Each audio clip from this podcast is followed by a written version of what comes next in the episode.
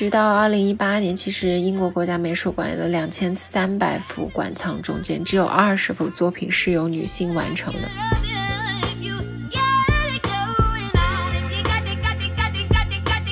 初识她丈夫的时候，卡罗才十五岁。我有点想到前段时间王力宏和李静蕾的那个，我小时候真的很喜欢王力宏的。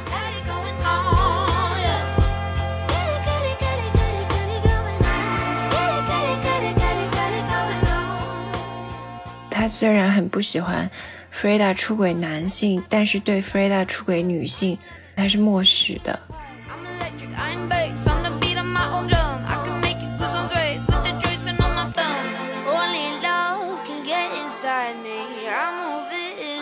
才华横溢的美少女被自己的老师侵占了身体之后，两个人居然还交往了一年。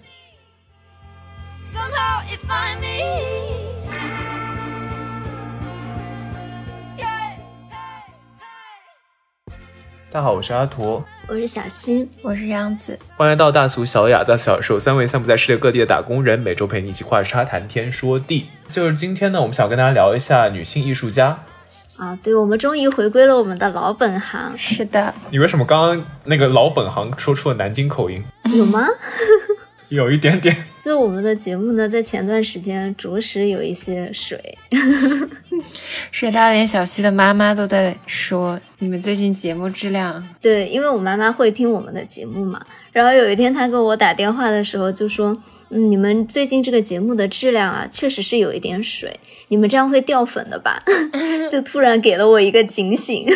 对，因为最近我们比较疲劳。但是阿姨，您是不是搞误会了什么？我觉得我们做专业的时候反而瞎说什么大实话呢？对对，好的，那就是在往期节目当中，我们提到了很多就女性艺术家嘛，就比如说草间弥生、小野洋子等等。那这一期呢，我们想讲一些更小众，也是更聚焦在女性主义为主题的这些艺术家当中。小众，弗里达跳出来，头号不服。对啊，这个他挺有名的，至少虽然我不知道他叫什么名字，但是他这个就眉毛这一字眉真的是非常具有标志性啊。对，三藩其实有一个叫 Dion Museum 的地方，然后他就会办这个画家的展览。对，然后那个时候就看到他很多标志性的作品在那个那个博物馆。我们是不是先要说一下这艺术家到底是谁呢？那前面阿图已经跟大家剧透了啊。那我们第一个想要给大家介绍的女性艺术家呢，就是弗里达卡罗，她就是一位墨西哥。国宝级的女性艺术家吧。之前我去墨西哥的时候呢，还看到她的头像都被印在一些钱币的上面。她可能也是自拍和自画像最多的一位女性艺术家。就她非常标志性的一个形象，就是刚阿驼说的，头戴鲜花，然后非常浓的粗的一字眉，然后有一些小胡须。对，因为她的一字眉还有一个特点是，它中间的。鼻子上面那个山根的部位，它是连起来，它不剃掉自己那个连着的一字眉。所以，那它是本来就长长着是那样子的眉毛，还是他自己？对啊，他只是没有修。哦，OK，就是以一个非常有争议性的这种雌雄同体的形象出现。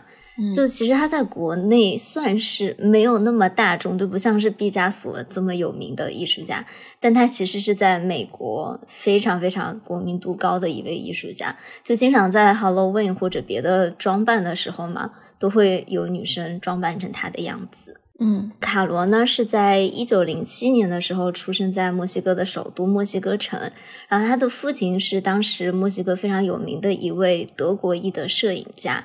所以他从小就拥有了自拍的能力，然后他的母亲呢是一个原住民血统的墨西哥人，这就是为什么他有非常粗犷的一个长相，就是毛发比较浓重，因为有一些原住民的基因嘛。人家说我不就是没修眉毛吗？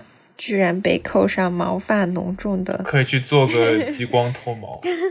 不是，可是你不修眉毛也很难达到他那样中间连在一起的形象啊，这是得有。先天的天赋的是吧？嗯，对我同意。这个好像在漫画里看到过有这样的角色，对。然后他的一生呢，可以说是非常非常的坎坷。就他在六岁的时候就患上了小儿麻痹症，因为这个病呢，他的行走就变得非常的困难。就他两条腿的高低就不一样嘛，粗细也不同，所以大家经常都会看到她穿着非常有民族风情的长裙。虽然也是她自己的审美啊，但是还有一个非常重要的原因，就是要掩盖她这个腿的残疾。她小的时候就会有非常多的同学嘲笑她，但是呢，她是一个生命力很顽强的人，就算她有一些残疾呢，她也没有因此感到气馁。然后她从小就是一名成绩非常优异的学生，而且他就是因为自己有了一些残疾的问题嘛，所以他就立志要成为一名医生。然后当时考入了墨西哥最好的医学院，就是国立预科的学校。嗯，虽然看起来他已经够坎坷了，命运也没有放过他。就在十八岁的时候，他对他的人生充满着一些展望的时候呢，他就经历了一次非常意外的交通的事故。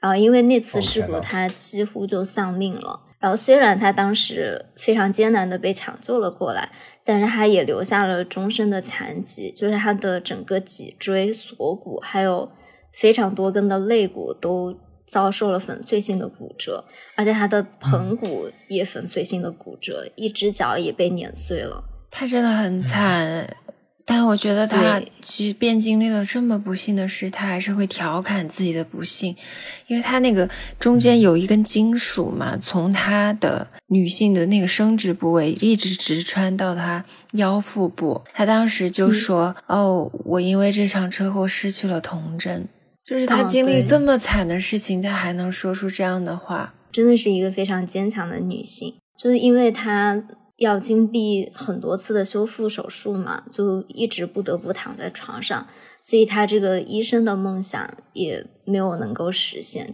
所以呢，他就只有在病床上面，在给自己找一些事情打发时间的时候呢，逐渐的开始了自己的绘画的道路。我们会放一张图片在 show notes 里面，他那个时候就只有躺着嘛，然后头往上天空，所以他就只能用一个机械架起一个画布。然后我真的觉得是躺在病床上的时候，就你真的可以做的事情真的非常的有限，嗯，就会觉得很绝望。那个时候。虽然不好意思，我又把这个梗重新出来讲了一遍。我猜阿驼要说自己在日本住院的故事。对对，真的是在那个病床上，你会觉得说你像走马灯一样去思考自己过去的人生。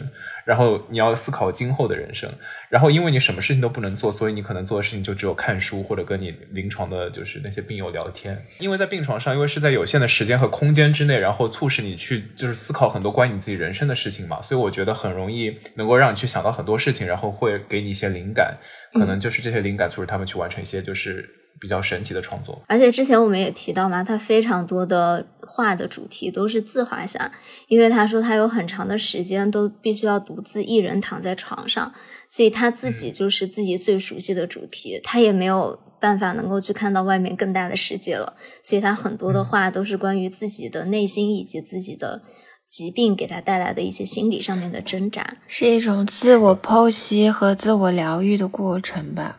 对他的。故事听起来已经够凄惨了，是吧？身体已经受到了重创，但是呢，其实身体的痛苦只是他终身痛苦的一小部分，更大的痛苦就来自于不太顺利的这个爱情关系里面。岂止不太顺利，是非常不顺利。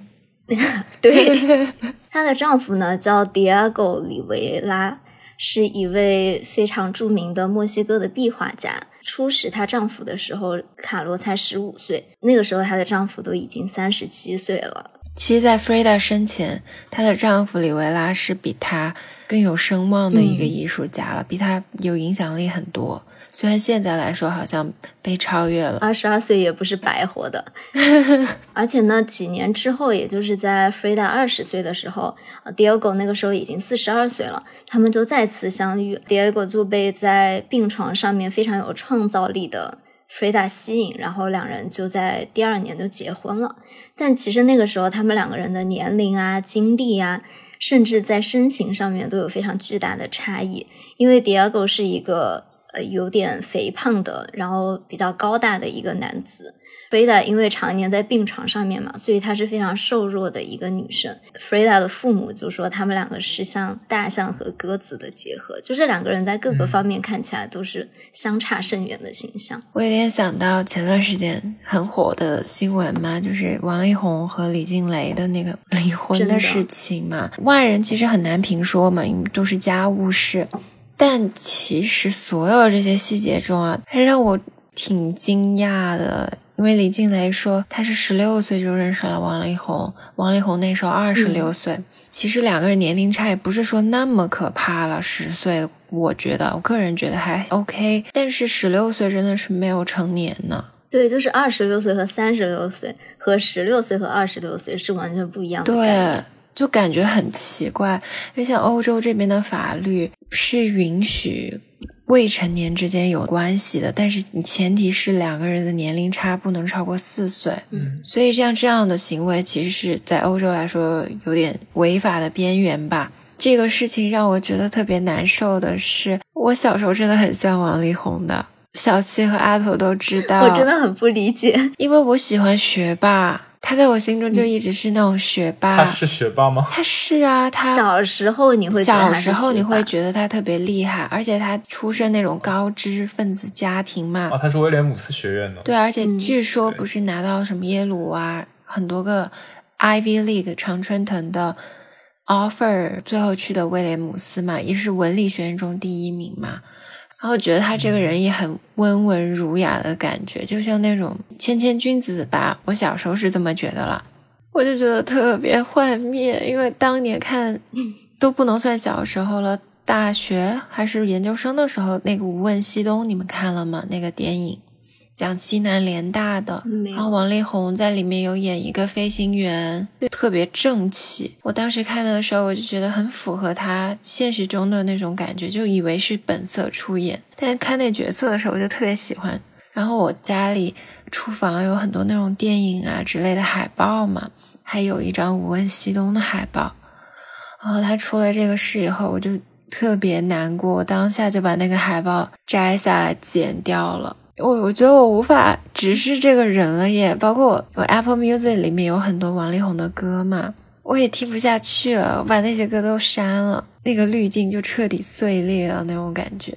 我是有真情实感的，很欣赏过这个人的。你是不是第一次感受到了追星塌房的感觉？真的，我之前娱乐圈其实动荡也挺多的，然后有很多八卦，很多塌房。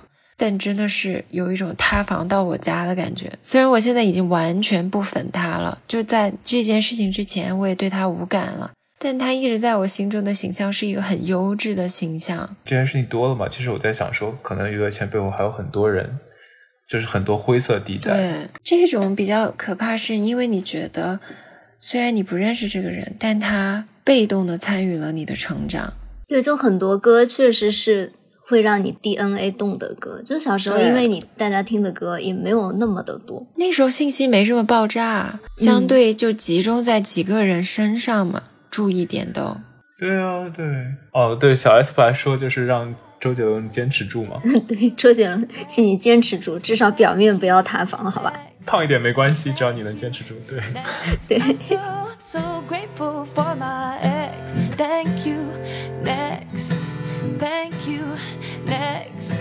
Thank you, next. I'm so, I'm so. Spend more time with my friends. I ain't worry about nothing. Plus, I met someone else. We having better discussions. I know they say I move on too fast, but this one gon' last.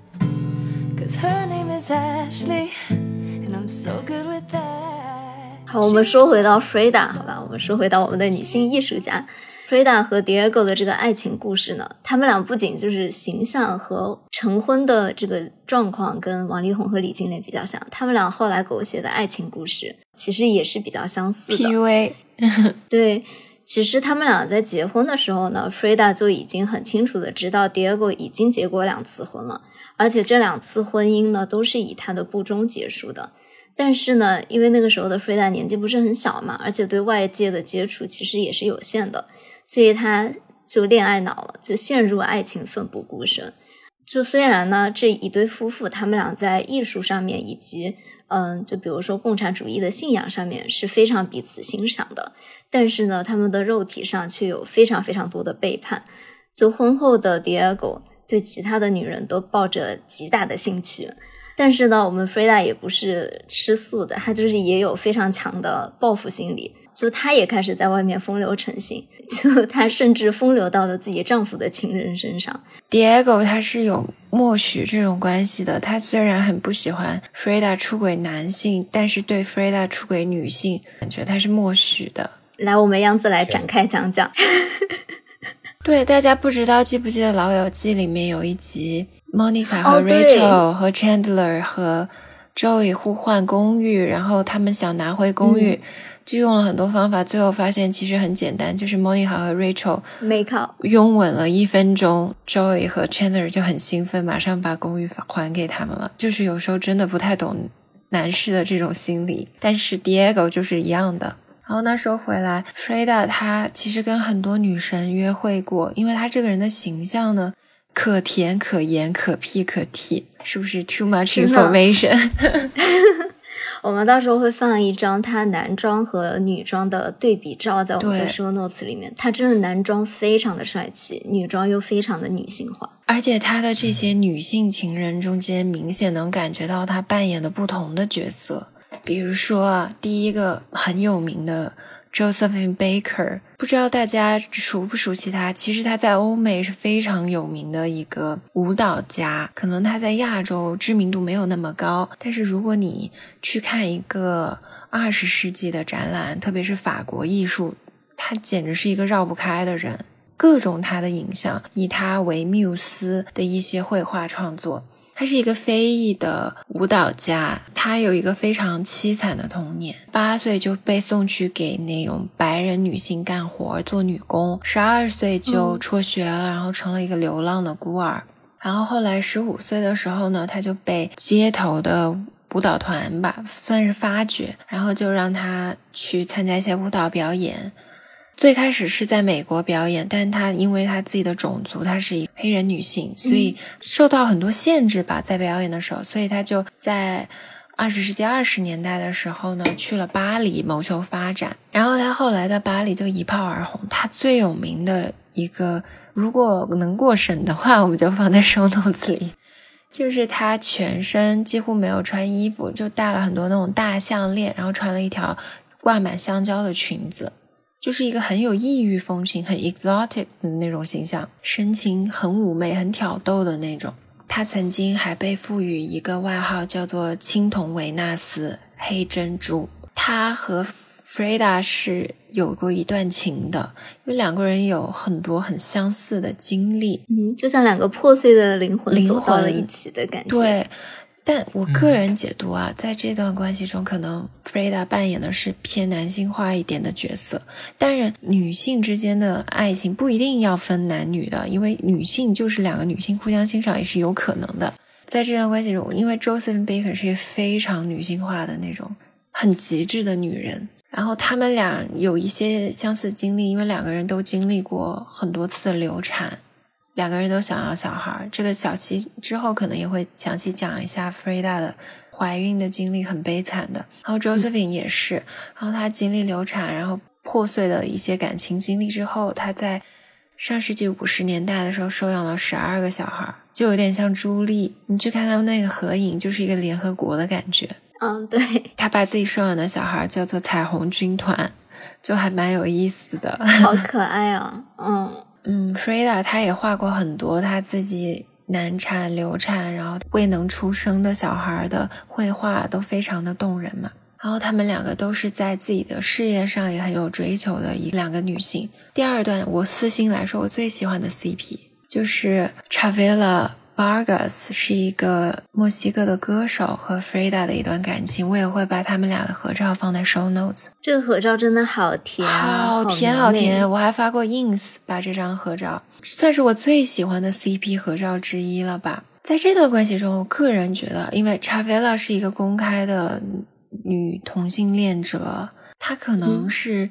相对来说就是有一种阳刚气质一些。他很喜欢穿西装，包括这张合影，你也可以看出来，Freda 好像宛若一个娇羞的小女孩，然后用手捂着自己的脸。但是实际上 t r a v e l a 是比 Freda 要年轻十二岁的，真的看不出来。对，看不出来，就感觉他们两个都是那种很明媚的少女，非常对快乐的样子。而且他对 Freda 是偶像式的崇拜，他在自己还是个小姑娘的时候，他就爱 Freda 了。然后后来他们终于有机会见到对方，Freda 在给自己友人的通信里写过那种非常露骨，我就不用中文细说了。大家有兴趣可以去搜一下英文的资料，就是他对 Chavela 是有那种生理上的渴望的。Freda 写完这些信之后不久，Chavela 就去跟 Freda 和 Diego 住了，快乐的三人行，三人行。One, two, three, Peter, Paul, and Mary。点唱机突然上线，然后 Chavela Vargas 还写过，他说：“Without giving away too much, I held the sky with my hands, with every word, every morning。”大一就是说，他觉得自己得到了全世界，每一天都在感恩中，就是每一天都沐浴在爱河之中吧，就是一段非常甜蜜的恋爱啦。我们把他们的合影放在 show notes 里，能感觉到屏幕中溢出来的那种幸福。然后还有一段比较算经典，就是 Freda 和 Georgia Oki。这一点我还挺吃惊的，因为我从来不知道 Oki 是双哎性恋。对，我今天又学到了很多，从样子那里。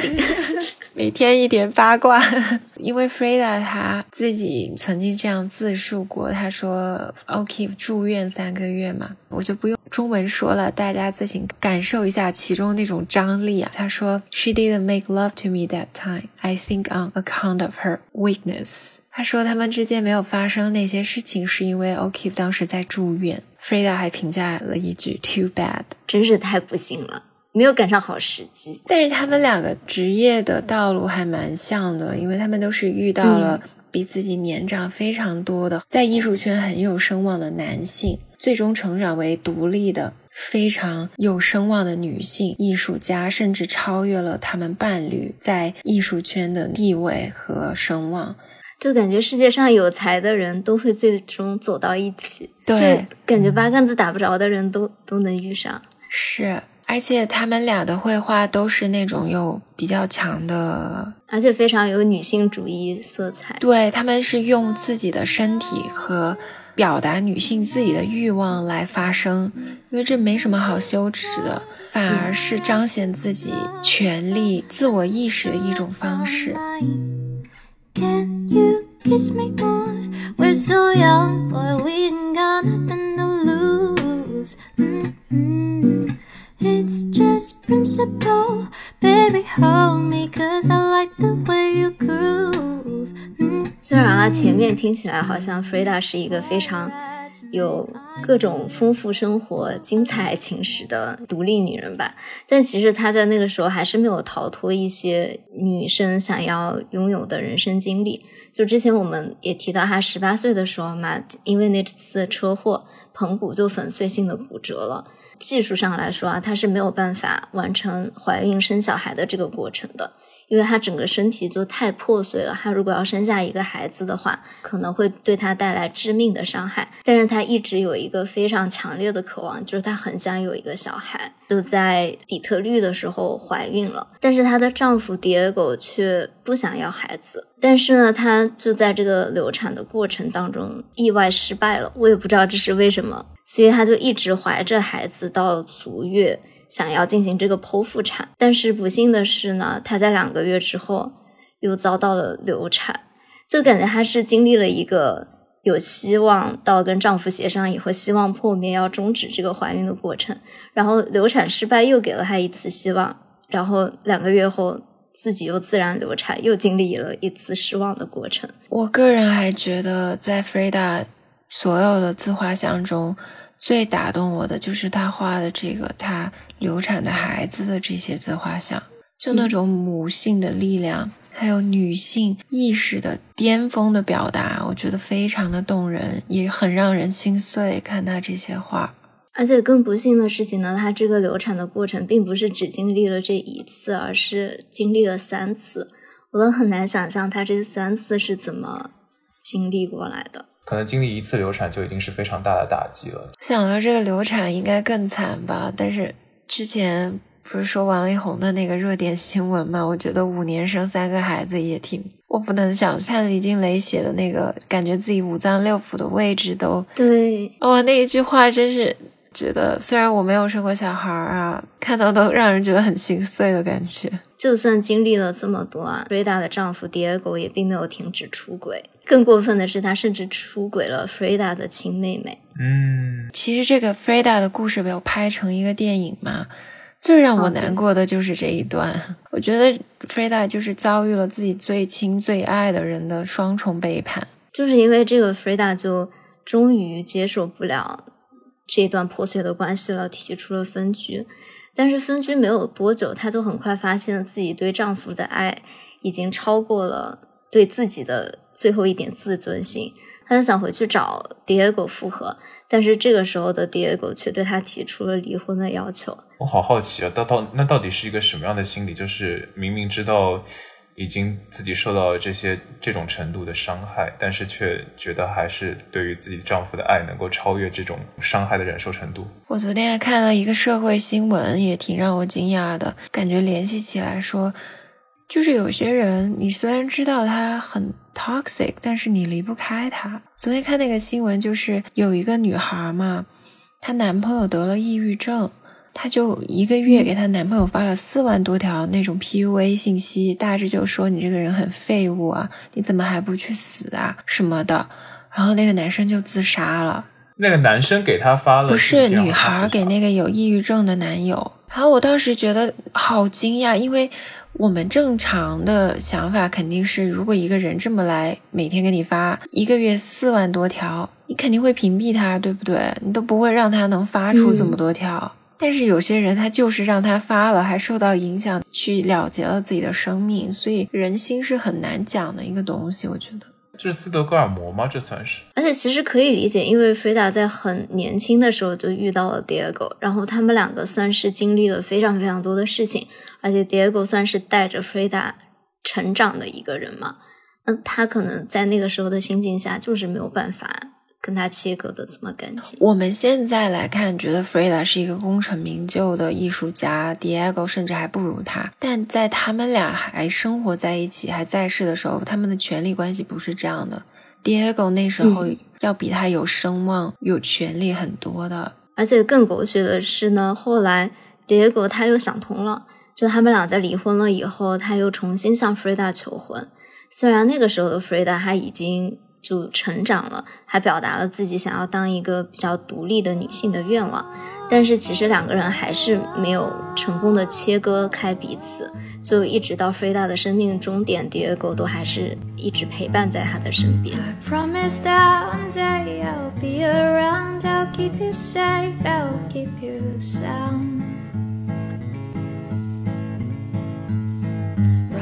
Is pretty crazy, and I don't know how to stop or slow it.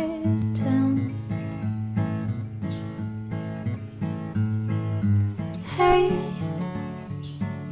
I know there are some things we need to talk about, and I can stay. Just let me hold you for a little longer. 就经历了这么多啊，身体和心灵的多重打击以后，菲达的身体的状况也就是每况愈下。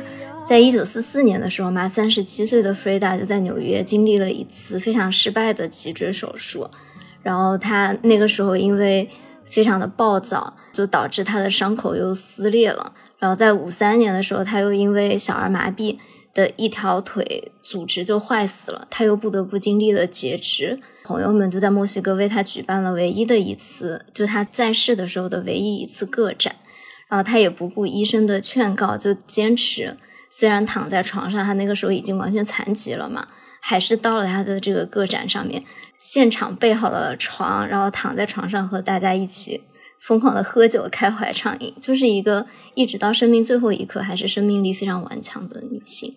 对她真的是一个很有生命力的人。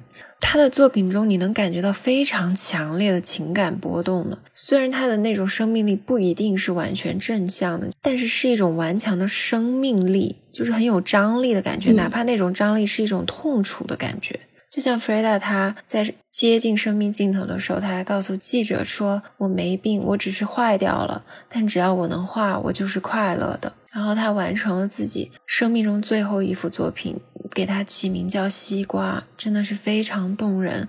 因为那个西瓜上有一句话叫做“生命万岁 ”，Viva la vida！Viva la 这不是 CoPlay 的歌吗？对，是 CoPlay 的歌。CoPlay 就是因为受到这幅画 Freda 这句话的启发才写了。我特别喜欢这首歌，因为它的封面用的是德拉克罗瓦的“自由引导人民”，然后歌名用的是 Freda 的这句“生命万岁”，很激昂啊！我前几天。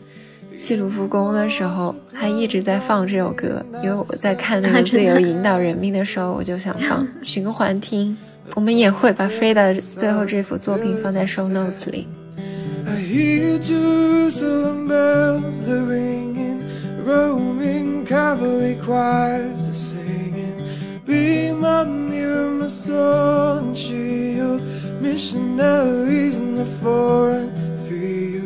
For some reason I can't explain Once you go there was never, never an honest word That was when I ruled the world Breda 他短短的一生，六岁患病，十八岁车祸，然后经历了三十多次的手术和三次流产，四十七岁去世。他还是一个虽然不算很多产，但是绝不算是画绘画作品少的艺术家。他留下了两百多幅作品，然后其中有四分之一还要多的作品是他的自画像。就你想，他其实是十八岁才开始半路出家的，所以他的艺术生命并不是那么长，但是他还是留下了非常非常多的作品。嗯，就看了 Freda 这个故事嘛，其实我是有一些反思的，因为我小时候其实并不是很喜欢 Freda。因为我对他的第一印象就觉得他穿衣服花里胡哨，这跟我的个人的审美啊，就完全不是一种审美。Maximalist。哦，对。然后他看上去又有一点男不男女不女，在我们就是很传统的观念上来说啊，我就会觉得他是一个很怪诞、疯疯癫癫的人。但是就结合最近李静蕾的这个事件嘛，当时王力宏不是。想要威胁李静蕾让她道歉嘛，就想让她说她因为那个时候感情失意，然后 losing her mind，所以才编造了王力宏的这些事实。我就觉得好像，嗯，从小到大吧，就很多女性因为她的这些不幸的遭遇，都被人冠上了一个疯疯癫癫的形象。就是弗洛伊德那个词，hysteria。嗯。弗洛伊德在精神分析里经常用这个词来形容女性嘛？就是我之前看了一个每日人物的一篇文章，就是安小庆的一篇，说香港为什么有那么多疯女人哦，对，蓝洁瑛，对，总是去曝光他们那种非常落魄，然后非常疯疯癫癫在街头的形象，而且大家都非常喜欢看这种，嗯，之前位高权重的女人突然一下跌落到一个疯癫状态下。对，都不一定要位高权重，就是一个美丽的东西，看到它被摧毁，有一种奇怪的一种心理，我不知道，特别在一个高压社会吧。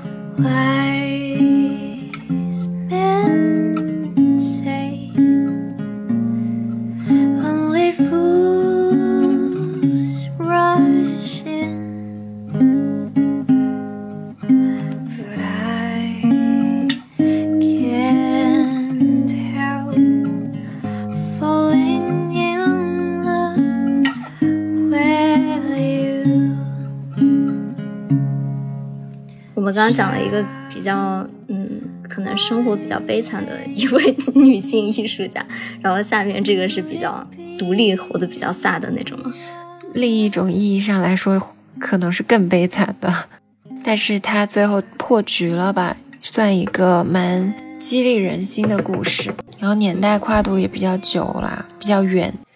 她是一个意大利的艺术家阿尔泰米西亚·珍蒂莱斯基。这名字好长，为了方便大家的收听，我就在下面的分享中都叫她阿姐好了。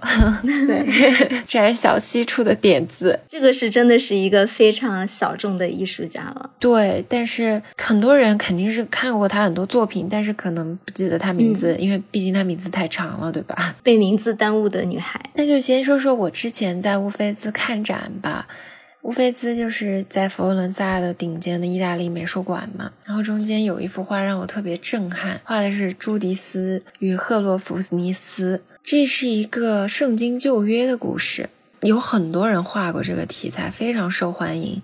但是最让我印象深刻的还是阿姐的这一幅，我们也会放在 show notes 里面。我希望它能过审，但不一定，因为太血腥了。这幅，我们可以到时候模糊处理一下，让它过审。小溪靠你了。这幅作品呢，被很多艺术史学家解读为阿姐她的复仇之作。之前我有被这幅画震撼到，但是我那个时候并不知道她是女性画的阿姐这样的女性画家画的。嗯，那我们先说说这个故事本身吧，可能大家也会更好的了解我等一下要说的艺术家本人的故事。朱迪斯是一个女英雄。他讲述呢是亚述帝国的一支军队攻陷了很多城市，然后逼近了朱迪斯当时居住的波图里亚。当时的两河流域和地中海呢，就是很多文明互相侵扎讨伐嘛。但其中最为凶残的就是亚述的军队。就亚述人呢，他们就很喜欢屠城，然后俘虏，只要财产，然后保留的那些俘虏就给他们做奴隶，待遇非常的凄惨。就如果一个城邦被亚述人攻克的话，他们就等于说是完蛋了。于是乎，在这样的背景下呢，就有一个女孩站出来，想拯救她的家乡。圣女贞德，这个女性就是朱迪斯，她是波图里亚的一个美丽的寡妇。然后在亚述攻城的时候，她就带着她的女仆来到亚述的军营。他们怎么能够 悄悄地割下？因为你想，一个这样柔弱的女孩，你不会对她。产生那么大的戒备心啊！你要他鼓起勇气去杀人，是多么难的一件事情啊！真的，他就去诱惑当时亚述的统帅赫罗弗尼斯，然后把赫罗弗尼斯睡着的时候呢，朱迪斯就在女仆的帮助下割下了赫罗弗尼斯的头颅，然后没有人统帅的亚述也就随之溃散了。这个故事就非常经典，在文艺复兴的时候，很多艺术家画过。包括非常有名的卡拉瓦乔。那我们先来回归说一说阿杰这个人本身的故事吧，就是阿尔泰米西亚。嗯，再重述一下他的名字。他的一生真的非常的传奇，因为他的父亲奥拉齐奥·珍蒂莱斯基也是一个很有声望的意大利艺术家。然后他的母亲在阿姐十二岁的时候就死于难产。所以他基本就是父亲带大的，有点把他当男孩养吧。因为那个时候女孩，你想学绘画，不单是绘画吧，一种专业技能是很难的一件事情。嗯，对，就很少有女画家。对，就基本没有。包括你要画很多模特这些吧，女生也不是很方便。但是他的父亲在这一点上是一个挺开明的父亲，他就会教自己的女儿怎么去画画，两个人甚至还会合作画很多画。然后到了一六一一年。阿姐的爸爸呢，就把自己的画家朋友塔西介绍给自己的女儿，让她教女儿透视画。但是非常悲惨的是，当时只有十七岁的阿尔泰米西亚居然被塔西强奸了。就是她是一个才华横溢的美少女，被自己的老师侵占了身体。最让人无语的是呢，这个事件发生了。之后，两个人居然还交往了一年。这是斯德哥尔摩吧？不是因为斯德哥尔摩，因为我当时看一些纪录片，包括一些艺术史学家写的分析，其实阿尔泰米西亚是不喜欢塔西的。但是在当时的社会舆论下，是一个女孩，你遭遇了强奸，你就只有跟他在一起。男生是有权利跟他结婚的，你没有别的选择，因为失去了童贞以后，你很难再。嫁个好人，然后塔西也是承诺他们是以结婚为前提交往，但其实他就是欺骗了阿尔泰米西亚，因为他最后是拒绝娶她。为什么会拒绝娶她呢？因为塔西当时是已婚的，他再娶就是重婚，他是隐瞒了这些，因为这样子，所以这件事情才闹上法庭。因为阿姐没有办法结婚，所以阿姐的爸爸就把塔西告上了法庭。但当时强奸不是可认定的罪行，所以这个案件当时起诉的一个重点是塔西在夺走了阿姐的清白之后，让他的家族蒙羞了，因为他们不能结婚，是这个点。也是很刁钻。对，而且当时塔西如果能够娶阿尔泰米西亚的话，他的爸爸其实是会非常高兴的，根本不会告他，就很讽刺啊！都未成年的一个美少女遭遇了这样的对待，最好的结局居然是强奸犯娶她。然后当时阿尔泰米西亚就经历了一系列非常残酷的非人的对待。首先，她不得不接受让人蒙羞的那种身体的体检，因为她必须被证明她在被塔西侵犯之前是个处女。这怎么证明啊？嗨，我也不知道啊，疑惑，这个逻辑上不太成立啊。对，然后在审判期间，塔西亚找了很多人证明阿尔泰米西亚是个不检点人，就跟妓女没有区别。天呐，这不就是王力宏用的手段吗？泼脏水。然后最让人觉得恶心的是。阿尔泰米西亚其实是有一个非常亲密的女性朋友，是他从小就认识的一个女生，她是当时塔西的一个房客。阿尔泰米西亚在遭遇侵犯的时候是有大声呼救的，他希望他的这个女朋友能救他，但是图兹亚不但没有救他，后来还在庭审上否认了阿姐求救的这个行为。阿姐就觉得自己遭遇了深深的背叛，因为这样子的话，法庭可能就会觉得这是他们自愿发生的呀。嗯，所以为了证明他自己是被强迫和塔西发生这样的行为呢，他就被戴上了法庭上的手指夹，就《还珠格格》里那种夹手指最痛的那种刑法。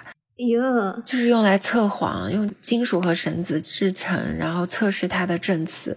据记载啊，就随着绳结越拉越紧，阿尔泰米西亚就在法庭上高喊说：“这就是你给我的婚戒，这就是你给我的承诺。”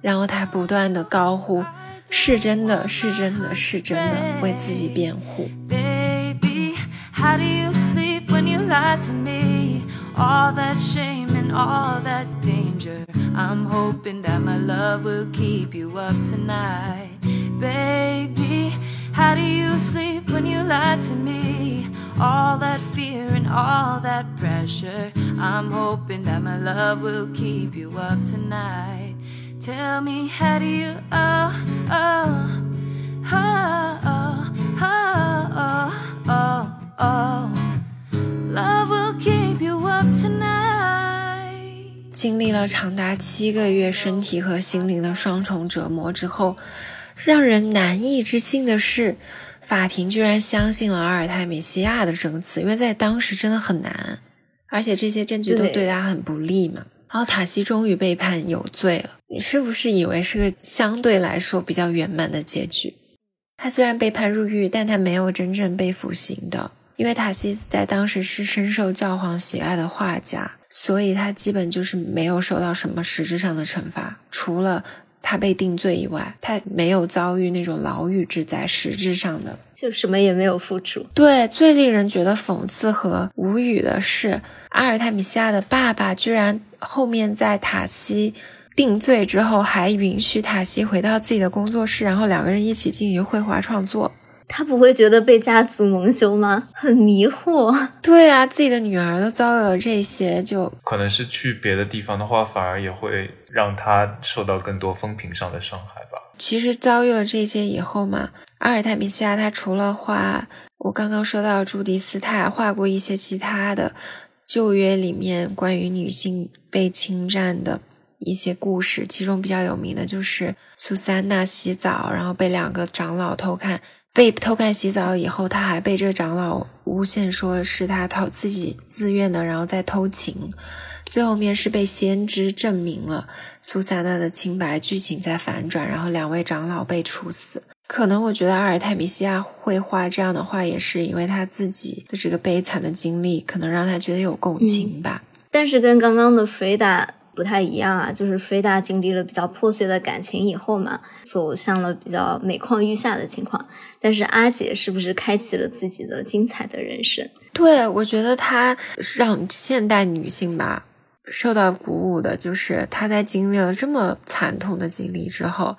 她真的活出了新的人生和新的自我，哎，他当时在这个塔西的强奸案受审期间，她就认识了她新的丈夫。这个很厉害，在十七世纪，好，就是觉得她很神奇啊，能够让人在跟她结婚，闹得满城风雨之后，所以她新丈夫对她好吗？就没有详细的记载。但是比较神奇的是，她后来有生孩子嘛，生了孩子以后，她居然还在那个年代啊。获得了孩子的抚养权，简直是不可思议。然后独立抚养他们的孩子。哦，所以他们俩后来离婚了啊？所以她又跟那个丈夫？对，她后来离开了她当时的丈夫，因为她自己去了别的城市。她是一个非常非常成功的女画家，就经济独立真的很重要。因为阿尔泰米西亚在她活着的时候就。经济上非常的成功，她自己能赚很多钱，她有很多厉害的赞助人，包括英格兰的查理一世和西班牙的菲利四世。然后他还破格被佛罗伦萨久负盛名的绘画艺术学院录取，是第一位女性艺术家哦。她应该是有很强的个人魅力才能够做到这一切吧？因为她的画很受欢迎嘛，她又有这么多厉害的赞助人，她就能也不说世界各地。就当时欧洲是城邦嘛，各种城邦到处跑，然后带着他的娃，就是一个很厉害的人，真的很励志。中间有一个小八卦，我还觉得挺有意思的，就是据后来艺术史学家分析嘛，他可能跟伽利略还有一段情，是不是感觉特别破次元？真的是有才华的人，怎么样都能找到彼此呢？对他们两个到底有多少段关系？有很多通信的，其实也能理解，因为他们都是佛罗伦萨大宫廷的成员，就是这个圈子很小，特别是当时那个所谓的算高知都聚集在一起嘛，女性又少，你想在一群男人中他有多出挑啊？我虽然觉得这个分析有一点点牵强了，但是我看有一些艺术史材料就是说。阿尔泰米西亚的画经常使用抛物线的意象，符合 伽利略的那个 重大科学发现。Really？哎，真的诶，你你看苏珊娜的那幅画，那两个长老就是抛物线的形状。哎，对啊，你确定吗？你就是要相信你想相信的东西，不要那么 在意相信相信的力量。对，然后他们还会互相说自己工作上的事，我觉得这点很难得哎。嗯，对，一个成功的男性对女性讲自己工作上的事情，而且是科学，就很难得。对啊，就是真正有智力上的沟通就很好啊。然后阿尔泰米西亚他其实是一个在艺术史上长期以来被低估的艺术家，直到上世纪六七十年代，就是女性主义的再度兴起嘛，第二次女性主义运动。特别是到了二零一八年的时候，就 Me Too 运动最风行的时候嘛，她就肯定再次成为焦点啊，因为她的故事实在是太传奇，太符合当时的价值观了嘛。而且说实话，可以选的女性对非常少。就当时英国国家美术馆还收藏了一幅她的绘画，发行了很多相关的报道，重新挖掘这位传奇女性的艺术人生吧。因为当时他们收购这幅作品的意义，也是希望自己的馆藏画家的性别比例能更加平衡。因为直到二零一八年，其实英国国家美术馆的两千三百幅馆藏中间，只有二十幅作品是由女性完成的。这个比例百分之一的女性，杨子，你努力，你能做到的。我正想说，小溪你努力，你怎么？我们互相努力，一起努力。以后你就是策展人，我就去画画，我画的画你都给我收进去。这真的能剪进去吗？有梦真美好，加油！一个虔诚施语的阿陀对我们真挚的祝福，我谢谢您，谢谢沉睡了一个多小时之后阿陀的电梯 睡着了，已经十二点了。我们这次录播课就是我逐渐醒过来，阿陀逐渐沉睡的过程。因为现在小西回国了，我们的时间变得愈发的尴尬了。那趁我还没睡着，那我赶紧给大家结个尾。这两个艺术家带给我很多背后他们心酸但却非常励志的一些经历啊，我觉得也在。此时此刻激励着我们现代的人。对，就这一期我们选的这两个艺术家，其实跨度还蛮大的。一个是文艺复兴时期的，就是古典油画的代表吧；另一个是超现实主义啊，比较偏现当代的弗里达，充满很多象征意象的绘画。但是我们就是很想说他们的一个原因，就是觉得他们的故事非常的传奇。尤其是弗里达，我觉得我跟他有很多共鸣，因为都是有很多在病床上的经历。对，为 为什么要硬 Q 自己？那也希望以后我们能看到更多的女性艺术家，看到更多的女性在各个行业里面都能够崭露头角，找到自己的机会。不能两千三百多幅画里只有二十多位女性的画，好吗？对，样子我能不能进画廊就靠你了，努力 加油！你的画送过来一下。okay.